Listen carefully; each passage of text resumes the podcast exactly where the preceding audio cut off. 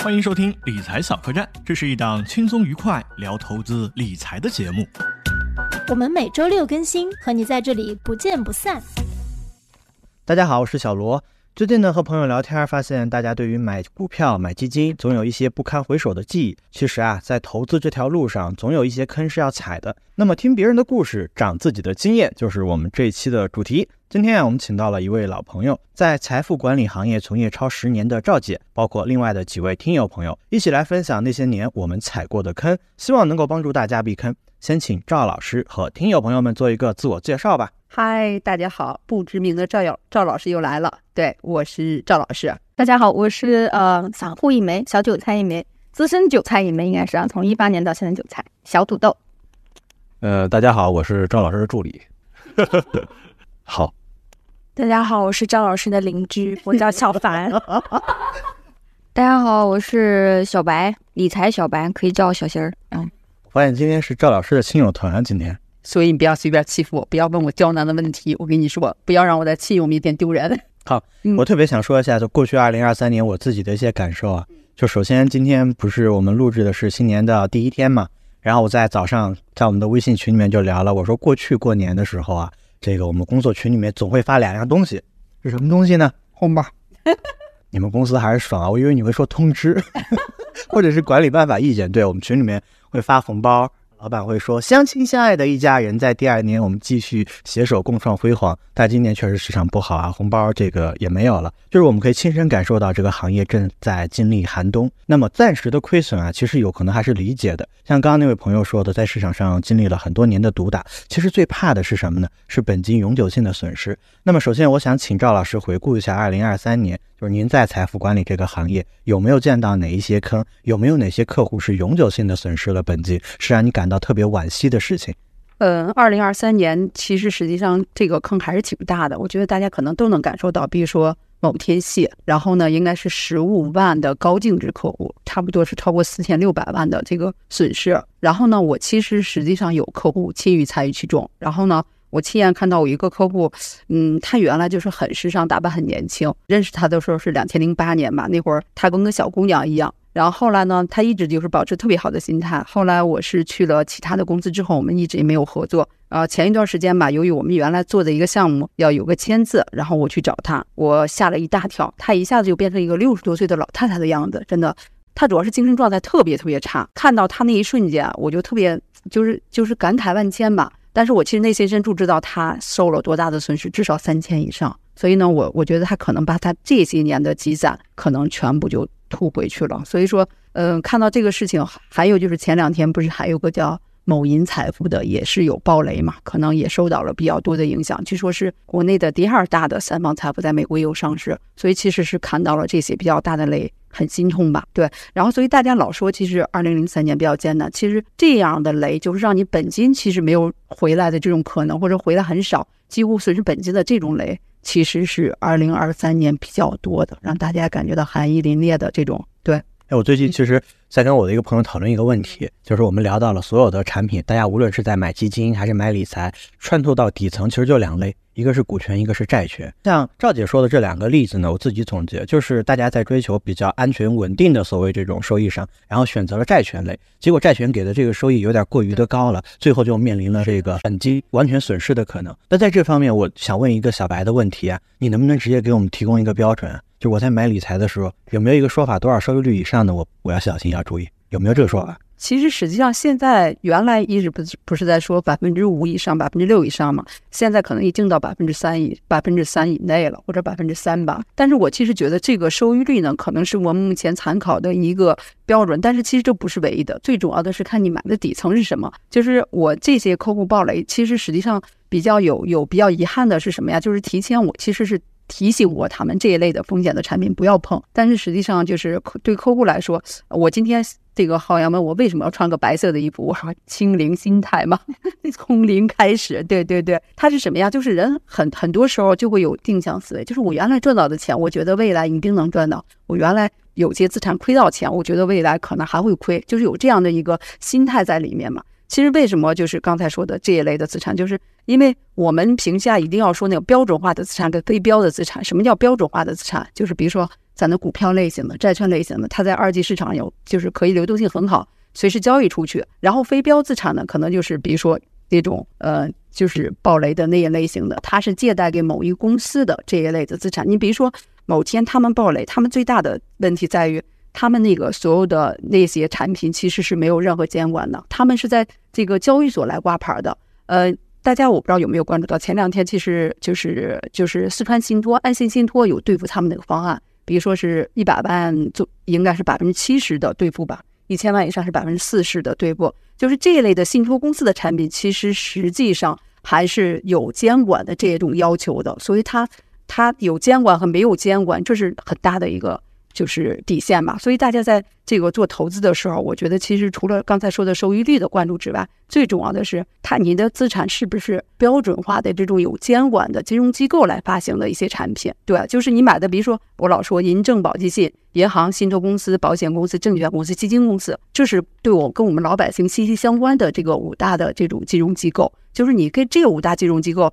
就是来买的产品，比如说保险，最多可能就是我的流动性给锁住了，对吧？但是不至于说我血本无归了，或者钱就不存在了。所以我觉得底层很重要，你在哪买的，是不是有监管？对，这很重要，不要挑战咱中国人的道德底线，其实比较困难一些。对，你就把自己的那个钱给压上，就太不合适了。对，嗯，好，赵姐，接下来问一个关键的问题啊，百分之三、百分之五，我记住了。那这是一个马后炮的一个说法，已经过完了这一年，你在二零二三年。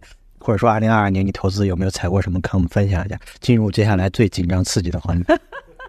小罗同学跟我说了这个问题之后，你知道吗？我背弃梦似的把我二零二三年的客户的清单给拉了出来，一个个对的。然后我是在二零二三年吧，我是给一百万以上的客户，我们就一百万以下的客户的数据我没统计啊。二零二三年就一百万以上的客户，我大概是配了有。呃，不到两个亿总的资产吧。然后呢，这个这两个亿里面，差不多有最大的亏损可能是百分之五左右的一个客户。然后大部分的客户落在了百分之一到百分之二之间的一个收益。这不是我好，是因为为什么呀？就是我觉得是，呃，二零二二年被毒打的太厉害了，所以二零二三年就比较谨慎一些。然后，所以这二零二三年给客户配的资产比较偏债券呐。偏中性啊比较多一些，但是二零二三年你说现在说有没有遗憾？其实有，我我自己也总结了有两个，一个呢是，其实在二零二一年的时候，中性产品收益太差了，所以呢我当时也没有清零心态，所以我在二零二三年的时候就是没有给客户在这方面多配置一些，然后当时也是刻板印象嘛，觉得哎那会儿差，可能未来不一定好，然后这是一个方面，第二个方面呢就是我给客户配了海外资产，配的不是特别多，大家都知道，嗯。某金，对吧？然后呢，十大预测已经挂上了墙，保险公司的墙。然后一提到说那十大预测的时候，就说他们已经是，嗯，就是国内顶尖的金融机构了，他们都不能预测好这个市场。那你未来就是说，嗯，谁能预测好呀？还是买个三点百分之三的保险很稳妥？但是其实实际上，我们在今年的第一季度已经给我们的客户已经提供了海外资产配置的一些一些就是工具啊。包括我们有一些海外这个债的一些投资呀，包括存款呀，包括我们还有一些就是就是就是困境资产的一些投资啊。其实我们已经有很多这种工具，但是当时也是，嗯，包括我们海外有一些就是那种保本保息的双赢结构，可能最低也在嗯五六个点，然后年化收益啊高的话可能有七八个点的这种情况。但是其实实际上当时也没有引起足够多的重视吧。所以其实这两类的资产给我客户配置的并没有那么多。如果我想加上这两类的资产的话，可能我客户今年的收益还会再上一个台阶。嗯，总体上亏损其实比较少，但是收益上的确也没给客户做到最好的收益。但是我想说，我二零二一年是因为踩了比较大的坑。二零二一年什么情况？就是我可能刚入我现在所在的公司。然后呢，当时实际上市场也很好，然后当时过于看重公司的一个投研能力，给客户做了比较多的配置。但是，呃，现在想起来，嗯，我觉得是挺大的坑。但是还好，就是因为我给客户做的全都是资产配置类的，所以都是说有股票呀、债券呀、商品期货啊，给他们有就这这方面的一些配置。但是比较大的坑就是当时选了一些。主观多头作为客户的一些配置，没有算过多的量化，量化只是占占占了其中一部分，所以那一部分客户现在整体还在水下，可能有七八个点，就是有两年多的一个时间。哦，听下来感觉赵姐是一个特别认真负责的财富大管家，但她自己没有讲到自己被毒打的经验，倒是让我略感遗憾。因为毒打在前面。我讲讲我自己被毒打的经验，就是我入行的时间不是很早，我是一九年入行的。那一九年刚好是一波牛市的起来，相当于在这个牛市起来到二一年下落的这个区间呢，我经历了一波过山车。所以我个人的这种呃经历踩坑的经历呢，跟大家说一下，可能会有一些启发。虽然说我是在这个行业内从业，但是我真的踩了坑。我踩的坑倒不是说买错了产品，我踩的坑呢是我自己在不断的在试错调整我的投资策略。刚开始的时候，跟大家坦白一下，我做的就是那个所谓的大类资产配置，用股票呃和这个债券加上大宗商品来根据经济周期做一个相应合理的配比。但是在一九二零年的时候，大家最关心关注的是什么？是收益呀，对吧？我买债券怎么可能会比别人赚得多呢？那个时候就开始探索另一条出路了。那是不是这些被造出来的主动基金经理特别的强？于是乎就出现了那个全网给他花钱最多的那个女人，你们知道是谁吗？对 对，所以当时我就买了很多主动基金经理，也不乏大家买的一些像新能源啊，已经跳出来去私募的那些人买了。但是我后来发现，它涨幅虽然很猛，但是在二一年之后下跌的很快。于是我又进行了第三步进代和呃进步和迭代。我不知道用这个进步对不对啊？反正现在还是亏的。我先暂时用进步，我就开始做一些主动均衡的。这些组合，就是说我在挑基金的时候，我可能更加看重的是它对于整个大类所有行业的这样的一个均配。我不希望它在持仓上在某一个行业暴露特别多。例如说，他觉得现在银行特别有性价比，他全部买银行。那我为什么要这样的人呢？我不如去买一个行业，对吧？所以我希望买的全部都是均衡的。然后这个组合在建立了之后，从二一年到现在，指数亏多少，它亏多少，就是也是一样的，相当于一个主动偏股基金指数。所以这几年其实我觉得我也是踩了坑的。也是做犯犯了一些错误的，在这个部分的时候呢，我又发生了一个重大的转变，就是有听过我们节目的朋友知道，我有一次跟我的搭档诗诗在聊天的时候，我被骂上了首页，那一期骂我的人特别多啊，当然也谢谢大家对我这个批评，只不过下次再温柔一点就好了。然后那次被骂上首页之后，主要原因是什么呢？我跟诗诗讨论，我说我再也不相信主动基金经理了，第一，他们赚的很多；第二。他们赚的这个钱和我的收益没有挂钩，他只把钱套进来就可以了。第三，他们经常为了自己的前途去奔私。那你试想，一个收益不能够和精明收益挂钩的工作，然后做大做强了之后，拿我的钱去赌了之后，马上去收益更高的私募目前，那对我来说，我跟他之间是什么关系？这不就是相当于我被小三了吗？对不对？相当于我们之间关系没有那么的纯洁稳定，这种时候自己又开始就是去真正的去看一些自下而上，去看公司、看股票，然后买了一些公司。前段时间呢，我又踩了一个坑，我跟一个 FOF 基金经理沟通，我说哥，我最近买了一个传统行业的股票，是在它下跌百分之二三十以后买的。无论是从技术形态还是从它的财务指标来看，我相信我买的不是很贵，但是为什么它又下跌了？大家听这句话也能感受到我内心的一个无奈。他当时跟我说了一句话，让我豁然开朗。他说：“你买入的时候，说明你是对于它现行外推当下这个估值和它未来能够赚的钱，你是满意的。如果它下跌，下说明你买进去之后预期收益会更高。所以刚刚呢，我就简单的回顾，我从二零一九年到现在，我的投资方法不断进化，从最开始的看经济周期、看宏观，然后到具体的这个呃工具。”公募基金的筛选和评价应用上面，到现在呢，我又搭配了一些关于看公司的这个方法，听起来很高级，但是结果还是很垃圾。我二零二三年呢，前段时间亏了百分之二十，最新的两个交易日经过上涨之后呢，亏了百分之十四。所以总的说下来，如果我要总结我踩过的坑，就是理财小客栈这个播主踩过坑（括弧事实除外啊）。那事实是我另一个搭档，他踩过的坑，倒让他说。我觉得就是没有认真的把自己的这个框架定下来。我们在开始聊之前呢，有一位朋友，有一位小姐姐就分享了，她前一段时间参加一个呃投资理财的这样的一个线下会议，其中呢有一个基金经理说了一个话，说我们在这个市场上呢可以以不变应万变，就是用一个大类资产配置的方法，始终留有后手，然后呢这样你就可以立于不败之地。但是它最大的问题在于你经常会改变。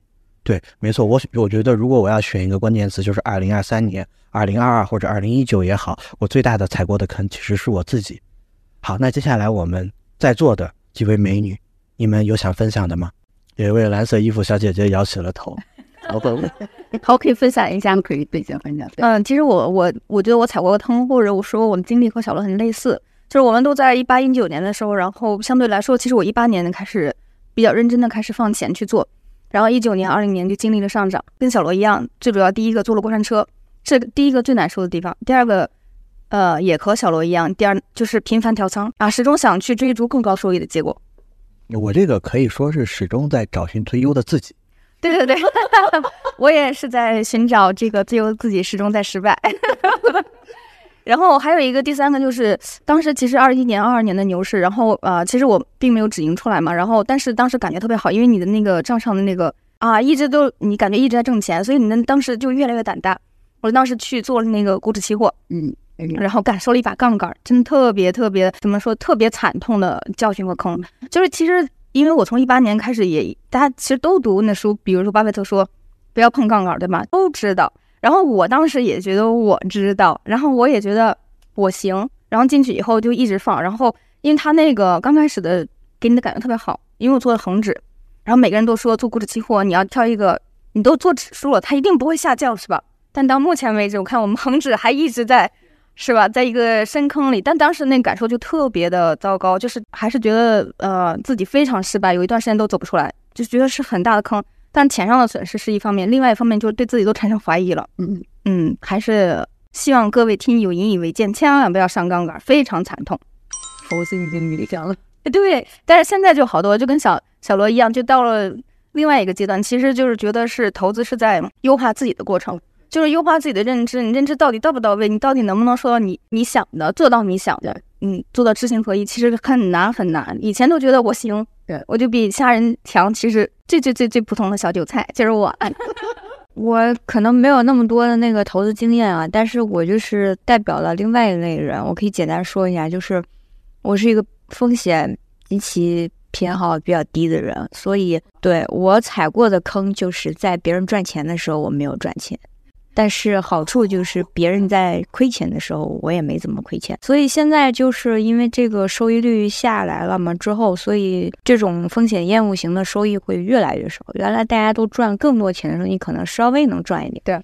但现在收益下来了之后，你买的那些稳健的东西都不赚钱了。如果再叠加通货膨胀什么的，可能就就等于等于亏钱。那现在的问题就是说，那我怎么能才能保证我的资产不缩水？这个是现在我可能要去解决问题，因为我工作可能比较忙，所以呢，在这种情况下，我也去做过这种追涨杀跌。说实话，就是跑得比较快，所以也没有亏着什么。真的是，我是比较可能赚一点，我就就是跑了这种，就是没有踩到比较大的坑。嗯嗯，那这种情况下，一个是会占用我很多的一个工作的时间，确实。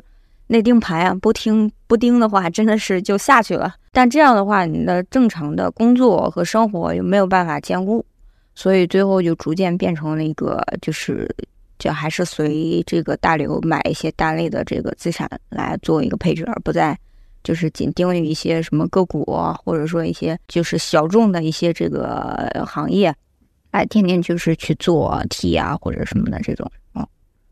那我听了他的分享，我觉得我其实还挺有感受的。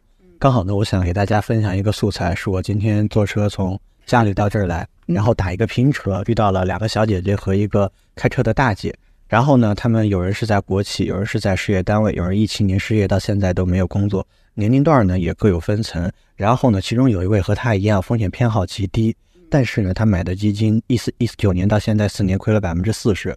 现在只敢把所有的钱存定期，然后用作嫁妆。我想呢，请大家听一下这段录音，到时候也请赵老师就看一看这个大家现在都在关注一些什么，然后给出相应的一些建议。这是一个很有意思的事情。我们我们一起来听一下这趟就是奇妙的打车之旅。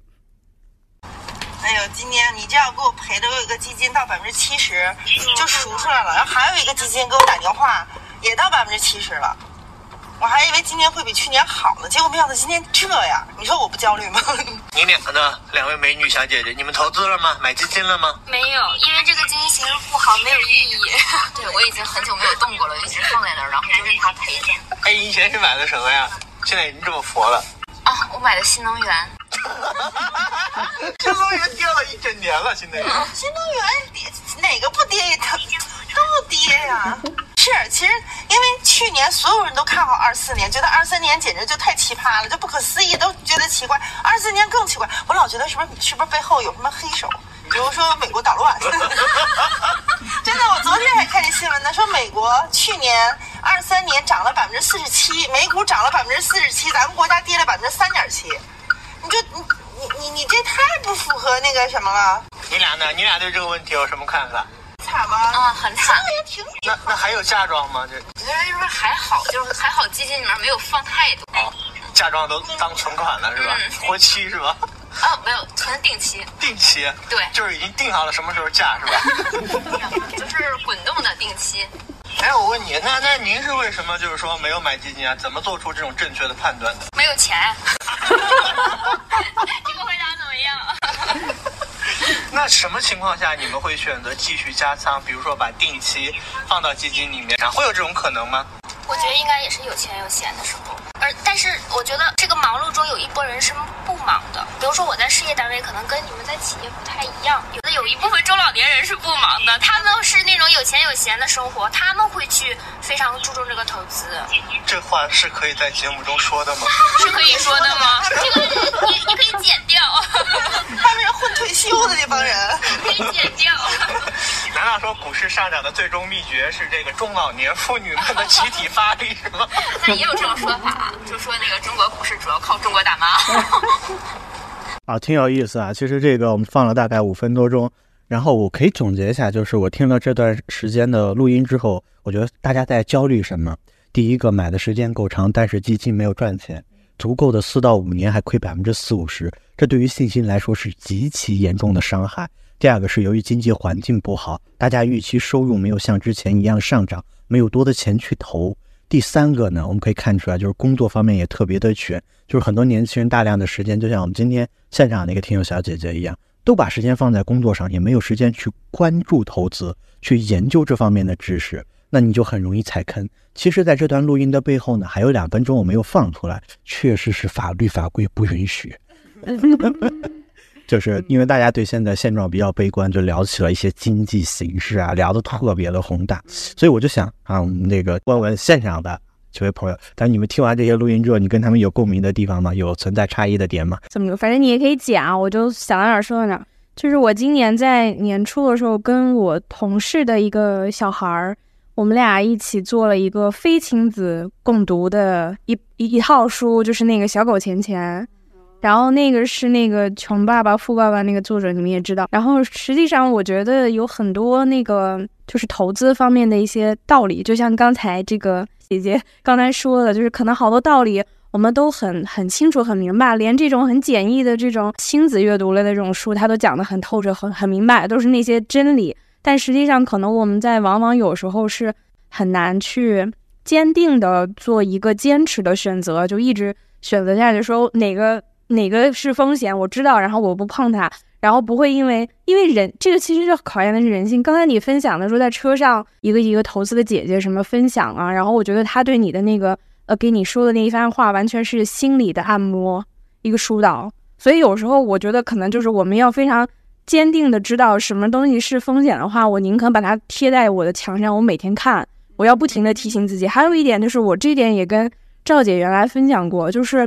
我可能是一个那种直觉型的那种人。我其实我自己读读过商科，我本科读商科的，然后就学习成绩也还行，还凑合吧。但是，但是这个这个就是在在投资这方面，我觉得就属于我本身就是特别理性的那种人。然后一直以来，我我自己我父母他们其实是很早就开始炒股的，但这一点对我来说，我只是去观察他们，跟他们也有时候也会跟我聊，然后我没有真正的。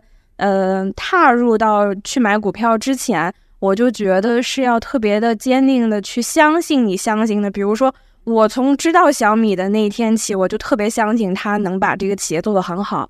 然后，包括他现在其实做车，可能很多人都觉得他为什么要去做车呀？做车肯定是一个赔钱的事情。大家可能看的是后面很多步去做一个生生态链方面的东西。所以，我觉得如果我我相信这个企业一定能行的话，我就会。去跟这个企业，我可能就跟定他。这个是我爸爸也是传授给我的。我爸爸也是一个，就是就会不停的去跟这个企业的一些动态，然后他去了解，他觉得这个行，这企业家行，这个企业行，那咱们就跟着他一块儿成长也好，还是说他有困难，我们就跟着也有困难也好。反正首先一点，我们肯定不会把重资产都放在这个东西上面，就是肯定是有分呃分开的，哪些东西买保险。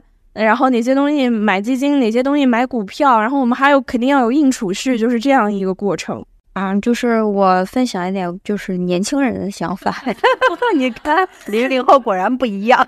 因为就是刚刚那两个小姐姐说到，就是一个问题是，比如说他们的基金亏了这么多，然后又比如说工作比较忙，确实没有时间去管这个事情，因为确实年轻人都是在忙着本职工作挣钱。对，然后他又想在我手头没有多少钱的时候，我又非常眼红这个就是资本市场的收益，那我就想让我的钱快速增值，那我就会投入到这个资本市场的浪潮去翻一把，啊、万一赢了呢，对吧？呃，那这样的一个心态就会导致很多年轻人在这里边儿有一把赌的心态。嗯，那赌赢了还好，那赌徒的心态是一个持续的，赌赢了我就想更想，资本市场肯定是无情的，总有输的一天。就我相信很多人其实不具有那么丰富的一个资本市场的知识的，在这种情况下，他会受到很多很多的这个市场信息的冲击。就因为现在做自媒体的，包括官方的那种，就是财经的信息都很多，大家在没有就是足够以及坚实的这种呃知识的情况下，其实辨别力是有限的，那他就很容易陷入到一个我到底该相信谁，或者说我今天相信他，明天相信另外一个的这种一个循环，那就会导致这个投资风格有一个很大的漂移。那比如说，就是刚刚他们说的亏钱亏百分之四十依然没有退，那这个我觉得，我个人觉得也是一个个人投资者的一个非常大的一个弊。个人交易者很容易没有规则，它不像就是机构交易，它会有各种各样的风险呀这种控制。那个人的话，更更多的是随着自己的知知识储备和情绪走的。那有可能知识储备到了，但是情绪上头了，也有可能导致他做一个错误的交易。那也有可能是他情绪控制到位，但是知识储备不够，就会导致他看不到一些投资机会。那还有一点，对于年轻人来说，这个钱它不是一个非常长的一个长钱。就刚刚那两个小姐姐说，她只能去把一些钱拿出来去存定期，因为年轻人面临到一个问题是，我马上要结婚，要买房，要涉及到比如说未来的一些孩子还有老人的一个养老支出。那么我这个钱我亏到这里边儿，就到底可以爬多多久回来，而不影响我的正常生活，也是一个我觉得比较重要的一个问题。我觉得咱们这个零零后的后生可畏哈，逻辑特别清晰。我听到了这个这几个就是采访的小姐姐之后呢，我有几个感触吧。嗯，就是二零二三年的确大家持有感感受都不太好。然后刚才我跟小朵都还聊天，为什么二零二三年大大家感触这么不好呢？就是感觉很困难。然后可能第一就是房地产，就是就是对大家影响太大了。原来我的房子值一千万，现在忽然值八百万了，我就感觉我损失了两百万，这种感受特别强。然后还有一种呢，就是呃，因为这两年就是房地产类的这个工作人员，还有这种城投公司的，就政府的工作人员，其实受影响还是蛮大的，城投债的一个风险嘛。所以呢，然后他们带动的上下游，让大家体感都非常不太好，对。所以其实实际上，二零二三年真的是挺难的一年，然后大家都能走过来，这不二零二四年马上来了嘛？不把那个霉运都去一去，对，嗯，其实这里啊，这上面我还听到了几个词儿，一个是有一个小姐姐说她那个新能源亏亏了很多，然后她有两只基金亏百分之七十，然后呢，她是听朋友推荐的，然后买的基金。然后听完这个呢，我就是我就忽然感觉，我作为理财师，然后我给客户一定不能 all in 某一类资产，朋友就做不成了，对，断交的感觉。所以说，其实实际上他也遵守了很大一规则，因为有一个小姐姐说了，说我还好，这个我还有大部分的钱可以存到银行里面去做定期，然后我我那个对我影响没有那么大，这也是大家做分散投资的一个这个原则过程中呢，我就是想举两个例子。其实，在二零二一年的时候，我也有给客户做，呃，应该是二零二二年年初吧，给客户做投资，就配了一些呃主观多头的一些基金。然后呢，后来做的很差，然后有下跌。然后在这个过程中呢，我就呃劝我的客户就是要赎回，改变策略。然后就是我我就举一个例子，就是这个例子，就是因为我的客户同时买了那个主观多头的基金基金，然后跌得很惨。但是后来呢，有一个就是我跟他一起聊，然后换了仓位，有一个没换。他是这样的一个情况，当时呢，呃，那个基金是设了平仓线的，他改变了两次平仓线，说如果这个小博客有人很熟悉私募的话，肯定也知道是大概哪家。他改了两次平仓线，他第一次是八毛，第二次七毛。然后当时我就跟第一次我就跟客户说，我说一定要给他赎回，因为他一旦到了平仓线附近的话，他就不敢太大的操作了，因为他就生怕我直接这个基金平了。所以呢。后来我客户就说再等等，说直接亏到七，亏到八毛有点惨，说再等等。后来第二次他又调了一次平仓，要到七毛钱。当时我就跟我客户说，果断的你一定要赎回。然后我那个客户说，那赎回做什么呀？我就给他换了个指增，然后他原来也在我这儿买了一些指增，我就把它加到指增里面去了。所以在这个同样的点来看，那个指增现在差不多就是那个客户换了之后到现在，可能还有超我有市场四五个点的一个收益。但是那个原来的那个主观多头的基金，后来在原来的基础上，今年仍然去年二零二三年百分之二十几都下下下跌，就是那个呃跌的还仍然特别特别惨。所以前后这个客户的一个收益差起来，就是两个客户不同嘛，我觉得能差个三十万出去，对吧？认亏。然后，如果自己选择的基金经理不太合适了，刚才我们穿蓝色的小姐姐说，就是她一定要认人嘛，就是我认为那个基金经理也好，或者是我那个上市公司的实控人，我就认他，那没有问题。但是很多情况下，其实是基金经理已经换了，已经更换风格了。但是如果是这样的情况下，其实是跟我们原来做投资的那种初衷已经违背了原来那个想法，所以一定要换仓。然后，其实我们就是我我们自己的策略里面，我们包括我们。公司的好多投顾里面，其实它有一个比较大的，就是如果你的基金经理变了，我们投顾一定会及时的通知你，就是因为我们公司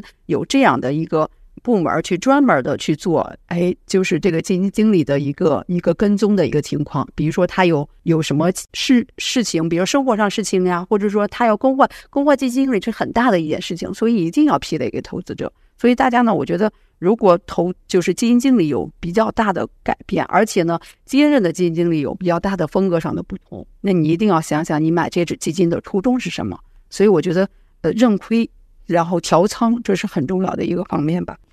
听了赵姐的分享之后，其实我感触也很深。赵姐可能更多的就是从认亏，然后止损，并且呢及时调整更换自己的策略方面，会给大家有更多启示。另外，你还提到了私募。我觉得这可能更多对于一些有更多资产的人，这个帮助会大一些。我另外的话，其实很想就是回应一下你关于就是说年轻人这些投资理财的一些想法，因为我们呃差不多嘛。然后我我想说一说我的这个想法啊，就是第一，我觉得每个人就要认清自己客观条件是不一样的。我为什么会说这个话呢？就是我们必须要面对的一个现实：我们的出身、我们的家庭、父母能给的帮助，包括所读的大学、我们的社会资源、我们所找到的工作、我们的年薪收入、行业前景。都是不一样的，那就意味着一个什么前景呢？就是未来几年你的收入预期也是不一样的。另外，你提到了一点，就是说关于结婚这件事情，我昨天还在跟一个朋友聊，我说，呃，九零后啊，在这个北上广漂的时候，作为外地的，很大概率要回老家，因为面对两个具体的问题。第一个问题是婚恋问题，婚恋问题男同志还好一点，女孩子考虑的方向要更多，因为涉及到年纪，对吧？第二个就是父母赡养的问题，因为我们很多人是独生子女。这点呢，我想大家应该赞同，所以你免不了就要离开大城市去回老家，那就意味着你面对一个现实，就是你失去了工作更多、选择更多、上升空间更大的工作，那怎么办呢？回应第一个问题就是看待投资理财，我建议要把个人的发展和市场上投资结合到一起。第一点就是认清自己的客观现实，第二个呢就是有合理的收益预期。什么叫做合理的收益预期？我们先解决 A，A 的问题是什么？A 就是把我的重心放在哪儿？打个比方。呃，你你现在是一个年收入二十万的一呃一个员工，那二十万按照百分之四、百分之五算，你的工作值四百万，那你现在有四百万可以去投资吗？我想请问我们现在听播客的朋友，九零后的，你们现在通过自己的个人努力奋斗，不算爸妈给的钱，你们谁有四百万？那我估计大部分人是没有的，别说四百万了，很多人可能是负债。所以第一个问题，你就应该 A 的话，应该重视你自己的工作，工作能够带来的杠杆效应啊，投资收益是最高的。那第二点，怎么看自己的这个投资收益？投资收益回到我们话题聊的第一点，就是如何看待无风险收益率。你去借贷，通过债买债的这种产品来收益，那可能像赵姐说的，三以上、五以上，它就会存在一定的问题，因为过高的收益率肯定有问题。那这个地方我们就讲到了 B，那 B 点要解决的是什么呢？就是合理认识产品的特性。刚刚我们在回顾第一点的时候讲到了，说买任何产品穿透到底层，股权和债权，那它们体现出来的特征也是不一样的。例如说买股票，像穿蓝色衣服小姐姐说看了某一家企业，她造车，那你知不知道？就前段时间有个新闻，呃，这家公司的老总他跟我是老乡嘛，被自己的投资人逼在一个一个大平层，然后被痛骂了几个小时，说汗衫都骂出骂出汗了，骂透了。为什么？首批买进去的到现在都是亏的呀，他即便现在涨了都是亏的呀，大家都没有解套。那这里面存在一个什么问题呢？这个企业上市几年了，创造那么多好产品，包括现在自己造的手机已经挤进高端市场了。按照他的说法，他甚至还做了一些概念类的产品。他自己在实体企业上发的这么好，但是在股票上涨得不好。我觉得 B 这一点呢，就是认清不同资产的特征。股票是一个虚拟经济，价格是由人的心理预期而决定的。那我们就接下来到 C 了。第一，我们认识了自己，有了合理的预期，知道重心放在哪儿；第二，我们还认识了我们投资这种不同产品的特征，股票波动大，价格不受控制，那权益呢，那个债券呢，可能赚的少。那我们就讲到 C，C 就是怎么样去做投资。我一直觉得投资是一件非常个人的事情，而且它是没有办法通过一期播客，甚至是十本书，非常笃定的说，没有办法讲清楚。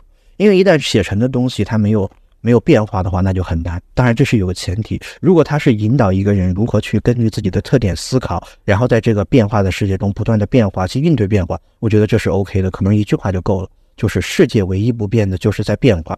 我自己其实，在听的时候，我总结几个关键词嘛，就是听人推荐买东西，那肯定是错误的，这个必须要避免。第二个就是一九年拿到现在，发现股票的这个特征啊，它的波动特别的大，价格是无数的投资者交易出来的，没有办法，甚至可能通过实体企业的盈利来回补。那么怎么办呢？怎么认识呢？说白了就是比拼认知。你买这个股票最后到底是什么？或者说买基金的本质到底是什么？买债券的本质到底是什么？我觉得归根到底就一件事情。就是以尽可能低的价格买入尽可能好的东西嘛。另外，我还想跟你说一点，什么一点呢？就是我们在做投资的时候，朋友们可以留个言，你们有这样的问题吗？就是如何搭建自己的投资框架。现在做自媒体的人实在太多了，可供选择的东西很多很多，但是不知道怎么分辨。确实，这个市场一定是这样的。就是说，像有很多播客在做投教的内容，有很多公众号，包括基金公司啊，外包的也好，自己做也好，都在做这个东西。但是如何去争辩，根据自己的情况做出相应的选择，永远是你自己在做。我特别喜欢一句歌词，叫“别人说的话随便听一听”，下一句叫“自己做决定 ”。说到这个问题，其实我是想问小罗老师两个问题啊。就小罗老师刚刚总结的那个，比如说 A 就是认识你自己啊，还有包括 B 啊，说这个哦常识这个啊，就是我很想问一个问题，就是其实我现在是觉得。认识我自己啊，然后是一个很难的一件事儿。我其实觉得可能 A 我都做做不了。我二十多岁的时候，我其实做的 A 的判断都是错的。其实这个事儿吧，我觉得要不咱俩那会儿讨论说有个伴儿很重要。就是你可能身在其中，可能不能说对自己。我这个我还有一个小例子，当时印象很深刻吧。就是我有一个就是客户跟我关系很好，他可能就是零九年在在我这儿做投资吧。其实他的风险承受能力不太强，因为我知道他在我这儿做的每一份投资。都是他自己攒出来的，他不像有人做生意啊，或者是说投资了房产呀，有比较大的一个收入。他其实不是。然后当时我记得是在二零一九年的时候吧，有一笔投资，他就非要做，然后当时我就不让他做。然后我们当时还开玩笑说：“哎，你看，嗯，人家别的理财是推荐产品，就是说，哎呀，你打吧，你打吧。只有当时在办公室，我就说我就是不给你账号，你就是不要做这个理财。你说到哪，我都不让你做这个理财。”他就跟我说：“我就看好这个机会。”我说：“不行。”后来我们俩就为这还生了一顿气，你知道吗？我说我真是觉得你不太适合做这个投资，因为它的风险巨大，你看不到它的它后面的风险。但是我对你很了解，你现在不太适合做这一类的投资。后来他就没有做，他没办法嘛，他都他跟我开玩笑，他说那我去找别人。我说你找别人，我今天就不让公司任何人给你做这这款产品。他没有做，然后后来他很感激我，因为你要知道，后来其实市场跌得很惨，他就很感激我。说到这儿，我就说到另外一个例子，就是。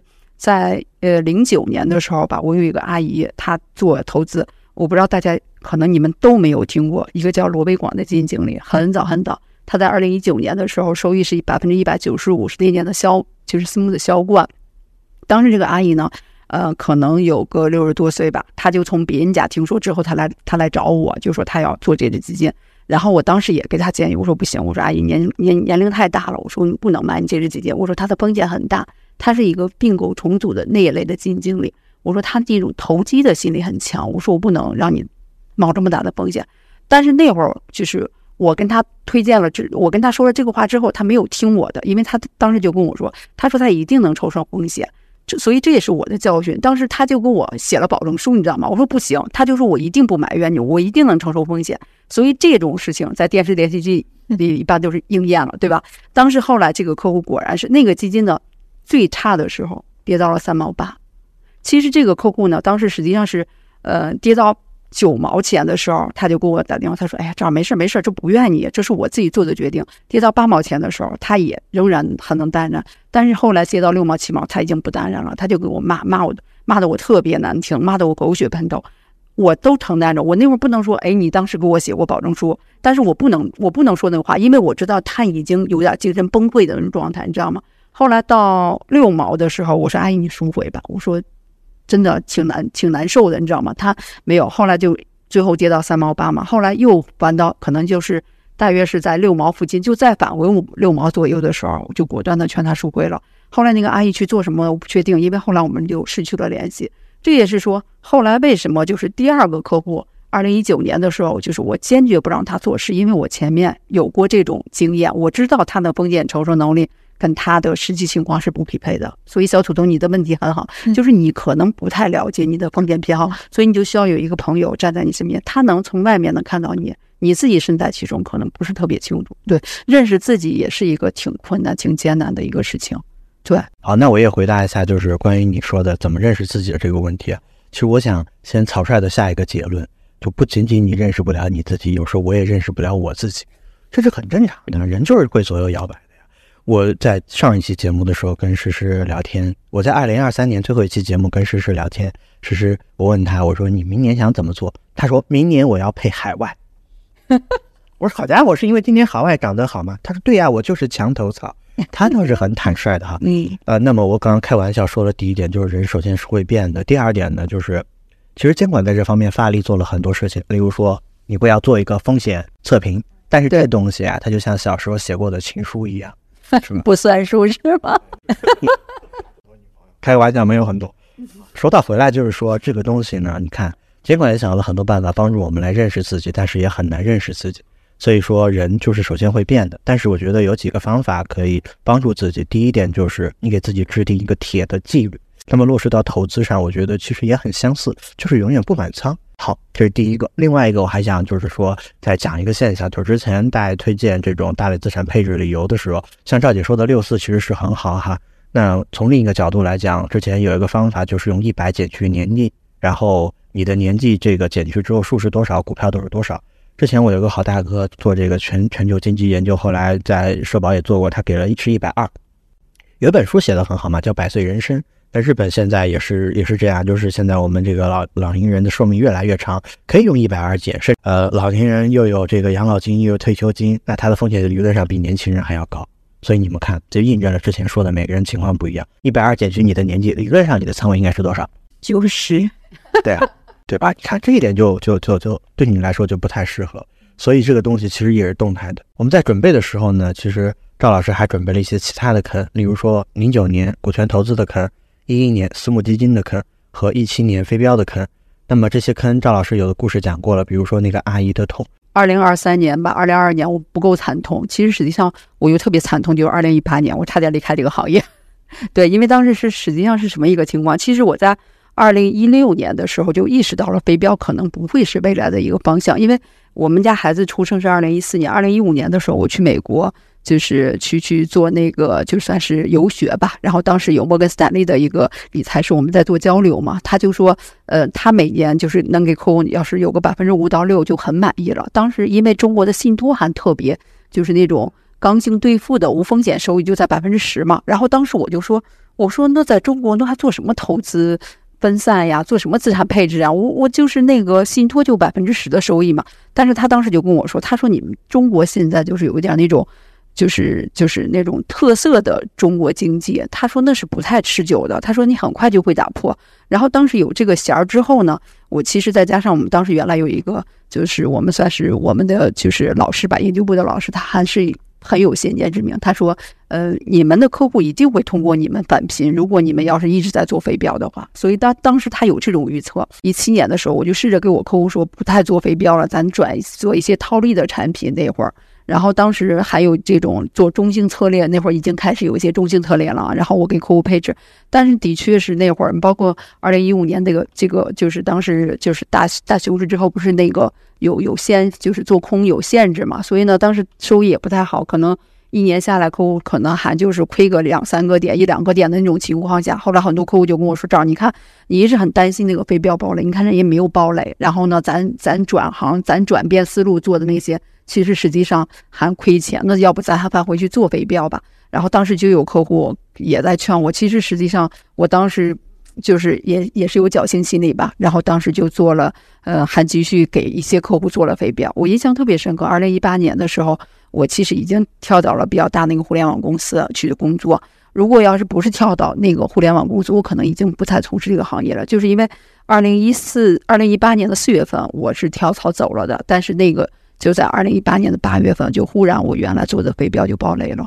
现在看，当时还还觉得不到一千万一规模，我应该是六个核心客户在里面，这些客户都是从零八年就跟着我到一八年十年的一个时间。呃，我就人生就不是说对理财这个行业信仰崩塌，是对人整个人生就信仰崩塌了。因为我觉得，你看客户是跟着你去做理财，其实他就想有一点点收益，你把他的本金给弄没了。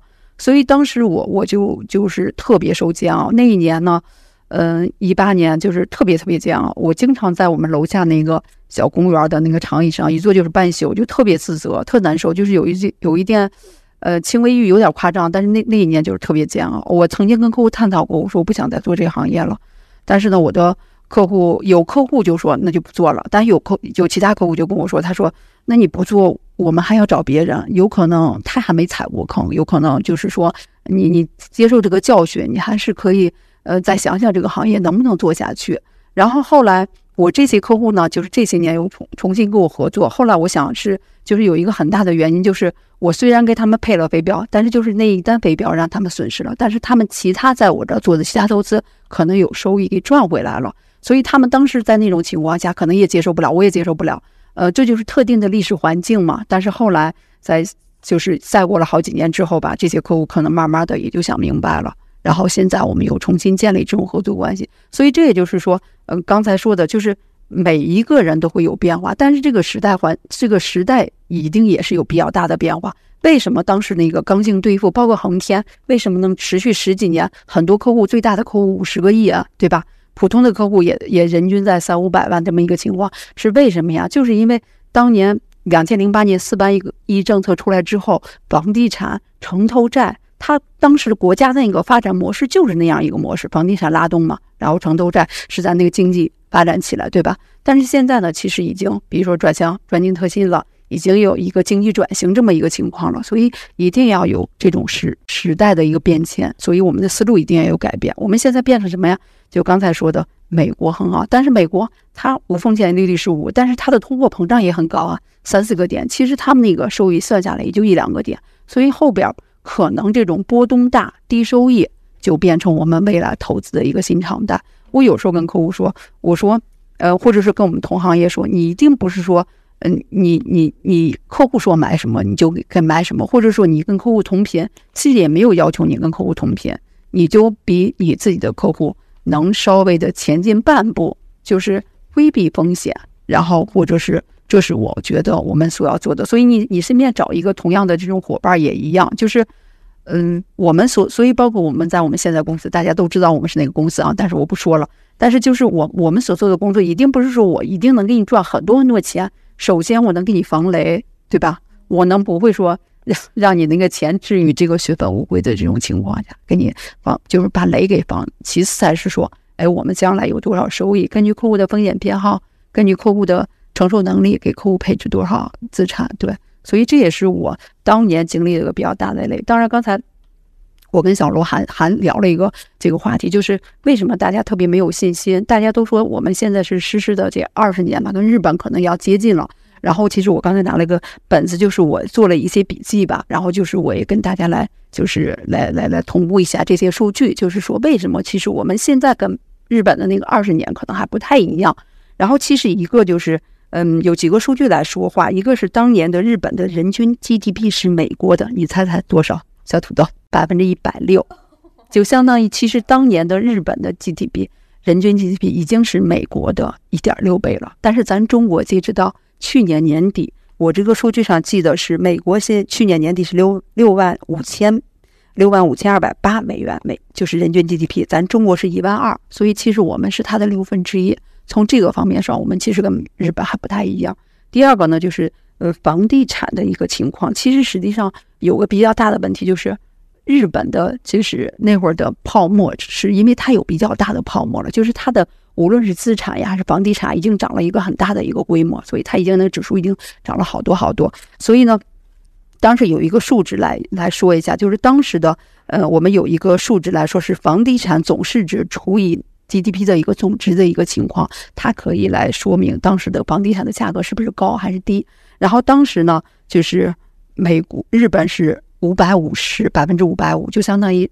美国当时实际上一个情况是一百四左右，然后日本是百分之五百五，就相当于就是如果同样的情况下，日本的房价下调百分之七十，可能是当时就是正常的一个情况。但是我们国内呢，就是我们现在就是二零二二年年底的一个情况，我们那个房价的总市值除以 GDP，我们是三百四，但是世界的平均水平是二百九，就是我们是稍微高一点点。但是呢，其实二零二三年大家都知道房价下跌，现在有的城市跌个六分之一，可能百分之十几，可能很正常，包括北京，对吧？所以从这个方面来说，房地产方面来说，其实我们那个泡沫跟日本那会儿比，我们其实没有。然后第三个，其实还有一个就是泡沫，刚才也说了，他们已经积攒比较多的泡沫了。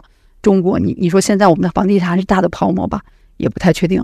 最主要是我们那个 A 股常年三千点，现在三千点、两千九的保卫战，所以说我们有比较大的泡沫嘛？其实可能性不是特别大。还有一个就是第二个方面，第三个方面呢，就是资产负债表的一个情况。其实实际上，嗯，大家不知道，你们知不知道？其实截止到去年年底，大家咱们现在的人民币的存款的总余额是多少？小土豆，小弟，二百七十八万亿。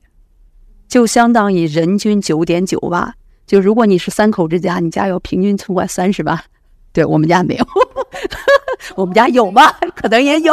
对对对对，但是是，然后呢？其实去年的时候，咱是存了差不多十四万，就是居民存款储蓄。然后呢，中国人的存款习惯，就是我们中国人其实他的资产负债表还是很健康的。他不像美国，当时由于房地产的这种大泡沫，其实很多家庭已经负债累累了。咱中国的这个其实这个资产负债表还很很健康。对。然后这是一个方面，第四个方面呢，其实就是我们中央加杠杆的一个情况。大家都在说，哎，你就是我们是不是没辙了？就是大家其实都担心什么呀？担心我们没有办法了，对吧？我们都觉得你能使的招都使了，从七月份到现在出了无数条政策，大家使的招都使了，然后怎么还是不见就是没有没有回起伏这么一个情况？但是其实实际上，我们今年上半年是应该说，咱们上一次这个政治局会议是，呃，先破后立。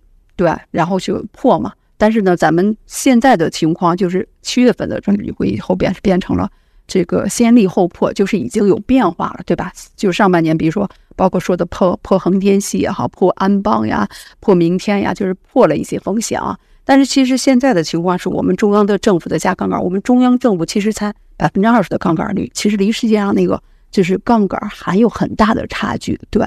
所以我其实觉得是中国其实还有一些。工具还没有用，包括今年下半年，大家也看到了。其实政治局会议之后，就是刚开始，呃，从第三季度，尤其第四季度，我们其实还发了一万亿的特别的国债发行。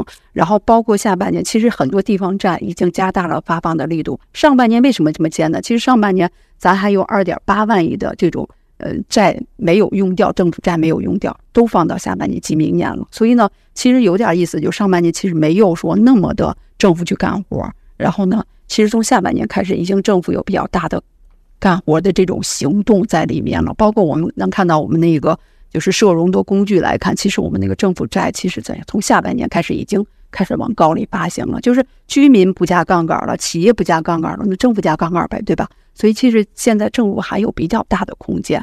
所以其实咱们从这个方面来看，我们说能跟日本的那那些比，其实。不要那么担心，其实是没有这么一个情况。我觉得还是会有很多的机会的。对，是这呃，这是我们现在说的那个中日的关系，就是逝去的二十年的那么一个情况。对，然后呢，其实从这个其他方面，我再能就是聊一下啊，就是大家其实现在都很悲观，但是其实也没有。你包括你们知道，其实美国现在排名前三的 APP 有有哪些吗？就是现在下载 TikTok。对，好，第二个是你做短视频那个在对，第一个 TikTok，然后第二个剪映，第三个还有那个叫吸音的一个，就是相当于拼多跟类似拼多多那种吸音嘛，就是其实实际上呃，咱中国的 APP 已经走到了美国的市场里面去，而且就是排名前三，就下载量巨高无比，他们现在也天天刷那个小视频。然后还有一个就是，嗯，我不知道大家有没有感受，比如说大家觉得很难，但是今年的新能源汽车其实出口还是蛮好的，对，现在已经。嗯，包括就是你像原来就是一一说就是什么日本车呀、德系车呀，但是其实现在欧洲已经有很多咱的比亚迪满世界跑了，对。其实实际上我们就是包括互联网，你互联网原来大家就是一说就是呃，就是应该说这在在九九零年之前也好，或者前几年也好，一说其实没有这么本儿，但是现在一说到互联网，就是中国跟美国这么 PK 的一个过程。我我不知道大家有没有关注到前两天，包括那个嗯海战争，然后那个红海就说这个美国他们不是说要有护航行动嘛，然后说要让他们的盟友一起去护航，然后结果就搞了很多笑话嘛，说我出三个人，我出五个人就一起去嘛。所以其实只能说我们现在有一些行业的体感很差，但是我们仍然就是有一些，包括中国的一些制造业，我们互联网啊、新能源，我们已经走到了这个世界的前面去。所以我觉得大家不要说，我们现在就是它的体感，实际上跟实际的情况是不太一样的。对，所以我的意思是说，大家也不要那么悲观。嗯，好，我其实想说的一句有点杠精啊，赵老师，嗯，就是我觉得宏观到微观，大家感受区别很大。今年这个新能源车出的话，我也没买，嗯，确实也买不起。就是宏观发展特别好，我个体感受也就那么回事儿。但是我特别赞同你说的，就是当下的这样的一个现状。还有一句话呢，说我们每个人判断正确概率是百分之五十，无论是什么事儿。但是悲观者呢，由于一直判断的是悲观的，所以他的错误概率要极大的低于乐观的人。而乐观的人可能在悲观的时刻，他有时候在同样一个问题面前，他有可能会给出更加积极正面的一些回应。好，那接下来各位有没有什么问题啊？可以问一些比较细微的宏观的问题，当然也可以就我们今天聊的话题，或者说有哪些具体的问题可以问。因为赵老师刚刚提到了关于那个日本的失去的二十年嘛，然后实际上日本的股市在一一年之后就进行了一个大 V 的反转，包括它其实现在的那个房地产市场，实际上也基本上回到了它的一个高点。是的。然后另外一方面，就是因为日本当时它的那个就是房地产的泡沫，其实更多的是集中在于这个就是商业型的类型。其实居民的那个住房的泡沫没有商业的那么高。那么跟中国现在的情况可能稍微有点不一样。那现在的中国的这个情况是，房地产是一个支柱，那么股市确实也是大家配置一个很重要的对这个部分。现在来到了一个双杀的状态，就是对对对，房地产跟股市，对房地产也赔，对吧？对，那个股市也赔。就是网上有一个段子说，有个人之之前买了个卖房买了个股票，然后现在发现这个钱 把原来的房子买回来。那那就是因为我是作为一个年轻人嘛，比如说我现在可能有这个买房的需求，那么比如说现在可能就国家政策来说，实际上一线城市依然是一个值得配置的一个方向嘛。那我正好有这个需求的话，那对于比如说未来我可能也觉得，呃，中国的股市依然会好起来。那么现在的话也是一个不错的配置时点。那么因为这两个的嗯这个资产可能都会有就是比较大的一个。是因为资金量比较大嘛？那我们怎么去均衡的配置这样的一个资金？嗯，这个问题还挺难回答的。但是呢，我是这么想的，因为这就是，呃，我觉得房子吧，我觉得因为我们对面是个小姐姐嘛，我其实感觉她，嗯，不太说单纯的她作为一个资产。如果你冰冷能作为一个资产来说啊。我觉得是另外一个讨论，但是我觉得其实房子可能还寄托了更多的其他的一些东西。如果在现在的这个情况下，如果我是你，我肯定建议你在房子上会优先配置一些。你可以不，你可以加一些，也不能说加一些杠杆，你可以少少付一些比例嘛，然后剩下的一些做做做做资产配置。但是呢，我其实一直在想，就是我们女孩子，我觉得一直是肯定要有一个房，就是你这个比较有让你有。就安全感的一个地方，就是这个房子是我的。然后呢，呃，就是比如说他将来真的就是比如说往下跌了，我举个例子，但是我觉得他是承担了另外你情感的一个寄托。所以在这两个选择上，我肯定是优先让你选择房子。你可以房子，我可以少付一些首付，剩下的去做一些这个资产配置的一些东西，这是我给到你建议。对，对。然后刚才说到那个，就是刚才啊，小土豆。先说到的这个就是踩过的坑嘛，的确是自己踩过的坑，特别刻骨铭心，对，特别记忆深刻。有些事情就是不撞南墙不回头，这是有的，对。但是我觉得在座的啊，我觉得可能呃会从别人的身上来吸取一些经验吧，因为我觉得大家来这儿都是就是比较有好胜也好奇心，然后也有这种上进的这种动力吧，所以我其实觉得。我做在这工作，我觉得很好，就是我天天面对着客户的坑，然后及同事大家踩的坑，所以我觉得我不能说我是个特别好学的人嘛，最起码的我能看到周围的一些坑去规避。对，所以你看，我觉得就包括聊的这些。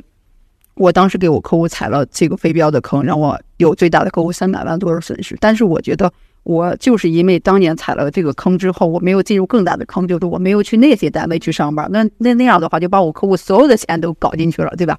所以我觉得，可能还有就是我身边的人经历的坑太多了，所以可能也会有些借鉴吧。但是，的确是自己踩过的坑，最最刻骨铭心，最最能记得一辈子，再也不会踩类似的坑了。对，嗯。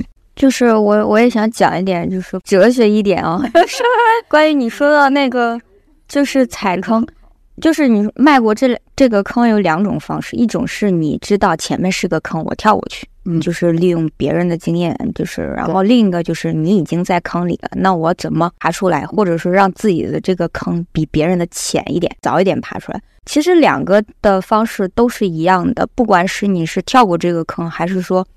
自己爬出来这个坑，它的它的那个前提条件就是你得知道别人是怎么处理的，过去其他的人是怎么有有这样的一个坑怎么跳过去的，或者说是这个坑出现了，那我怎么把它的损失降低到最小？这个都是刚刚大家都说的，就是别人经验的一个经验，否，呃，或者就是你自己真的在坑里，就是硬生生爬出来，那你就这个是非常宝贵的一个财富了。对于跳过这个坑，就是你其实是不是刚刚有一个是想说我怎么去跳过可以预判的坑吗？那肯定预判不了。我想说的是，我是我我个人也是这么觉得的，就是在一个，然后我我刚才那问题是说，我觉得这个坑啊都预判不了。然后呢，就算我知道了，我还是会往下跳，这是我的问题。对，因为不撞的，我我我的想法是跟你一样。嗯。就是因为在历史的这个拉长历史来看，每个人在一个就是不管是时代的洪流高峰或者是低谷，都是无法独善其身的。就包括像美国还有日本很多那些，就是在大家都非常就是狂热的时候去做空的那些人，他很有可能就是他的坚持可能是对的，但是他很有可能是倒在黎明的前一刻，然后亏本出场。那你说他的判断不正确吗？他的判断也是正确的，只是因为是这个市场的狂热而导致他受到了各种各样的口诛笔伐，以至于他没有办法坚持的跨入这跨过这一波。所以我就就是想说，很多时候你可能觉得你自己能够去做一些什么聪明的事儿，那很很有可能。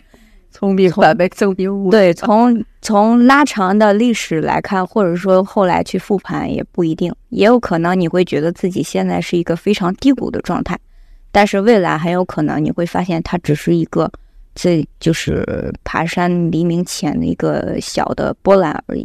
啊，那我们的节目呢有一个惯例，就是每次到最后的时候，我们现在聊了。一小时三分三十分钟，然后呢，都会请嘉宾或者是主持人，我们用一句话来总结一下自己在这一个小时中对谈的一些想法。那我希望每个人，那么每个人呢，由于自己的角度不同，那么有可能会给听众朋友更多的启发。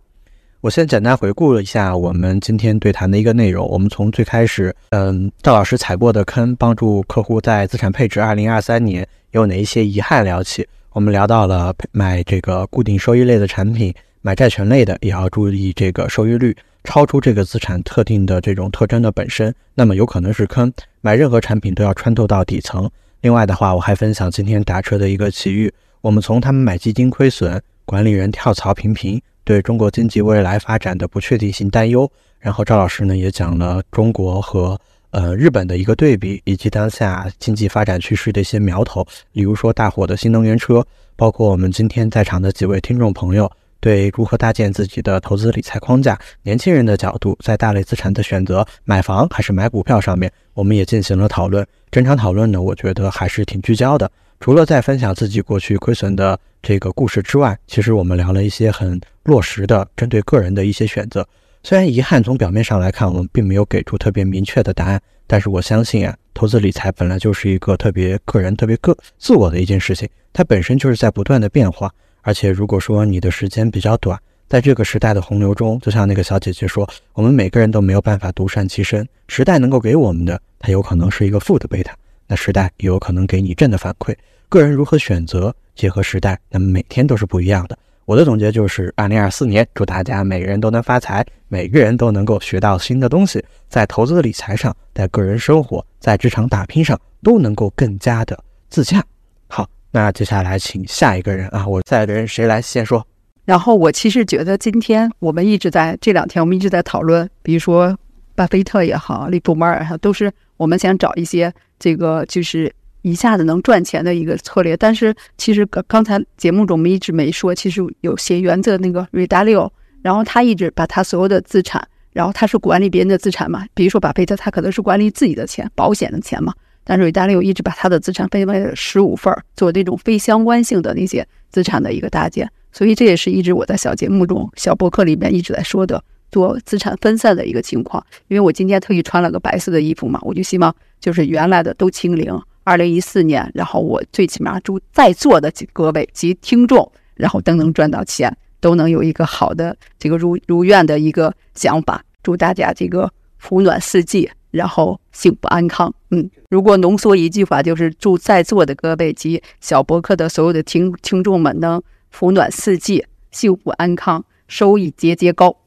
那个，我我觉得今天聊了这么多，就是总结下来就是一句话，就是认识自己，认识世界，认识自己能够、呃、承受多大的风险啊、想要多少的收益啊、那么认识世界，就是把这些工具都够能够有一个在自己的一个认知框架中有一个非常夯实的一个。